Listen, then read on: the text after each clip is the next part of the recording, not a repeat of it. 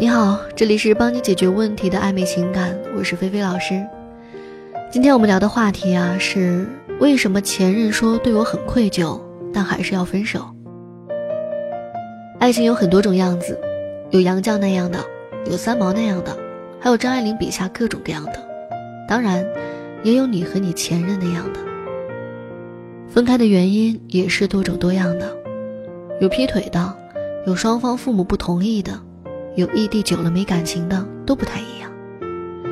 今天我们要谈的是一种分手被分得很冤的，那就是说几乎没有任何外界其他的原因，但前任还是说对于我们的感情我很愧疚，还是分手吧，而且还很决绝。我见过这种原因，你应该也见过。在这样的分手原因背后，总是有一个被动的喜欢向对方索取情绪价值的一方，也就是。被分手方面对这样的理由，只要还对对方有感情，就不会轻易接受，然后忍不住不停的追问挽留，最后再也收不到对方的一条消息。除了接受不了这个理由，还会想不通这个理由：为什么他觉得愧疚了，他不想着弥补，却还要毅然决然的分手呢？结合这样的感情发展过程，其实很明显，这就是对方产生了习得性无助。习得性无助从字面上就可以看出来，这种无助感是后天产生的，并且是学习而来的一种对现实绝望和无可奈何的心态。那么，为什么前任会有习得性无助呢？一种情况啊，是因为在这段感情过去的时间里，他一直处于主动的一方，约会邀请、聊天话题总是由他提出，对方则是在一种被动的回应，或者偶尔还会拒绝。久而久之，在这段感情的经营过程中，他感到了浩劫感，像是对着一片夜空呐喊，但是一点回声都没有。而另一种情况就是，他面对的这个人，也就是你，像是一个情感吸血鬼，不断的向他索取情绪价值。你陪陪我啊！你没看出来我今天不高兴吗？我就想这样而已。你到底是怎么想的呀？你有什么你告诉我呀？两个人的聊天总是说不了几句，你就开始试着从他那里掏出点什么，即使在他拒绝了之后，也不依不饶。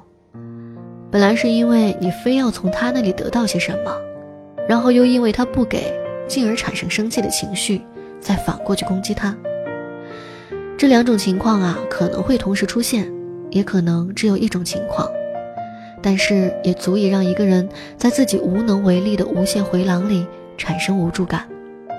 没有回应，没有办法，怎么做都没用，讲不清，讲不通，就这样，在这段感情里慢慢习得了一种无助感，而且这种无助感会很牢固的跟你连接在一起，只要一想到你，他就会陷入一种无助感，那么，他下意识自然而然就想要逃离你了，而离开总是需要一个理由的，他认真反思，到底是因为什么才导致关系。发展到现在这种地步，思来想去，似乎是因为自己一直没有让你满意，没有好好的回答你的那些问题和要求，大概是自己做的不对，所以他觉得愧疚。但是这并不影响他另一个坚定的信念，那就是离开你。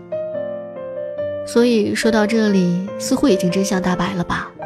如果有这种情况，到底该怎么挽回他呢？答案就是先放过他。